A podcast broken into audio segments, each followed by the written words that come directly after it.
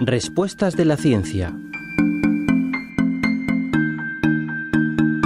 ¿Qué factores psicológicos pueden afectar a la evolución de un parto?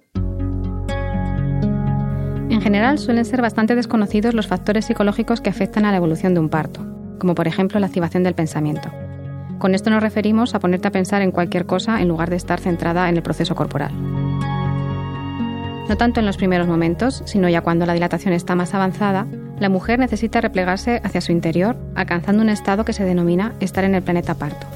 En este momento, si por ejemplo se le pide que recuerde algo o se tiene con ella un contacto ocular muy intenso, puede que se dejen de producir las hormonas que se encargan de la evolución del parto.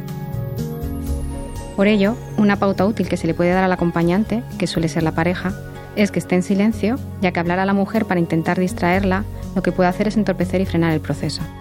De ahí la importancia de conocer qué ocurre también a nivel psicológico en un momento tan relevante. Rosa Pulido, profesora de psicología en la UNED. Radio 5 Todo Noticias.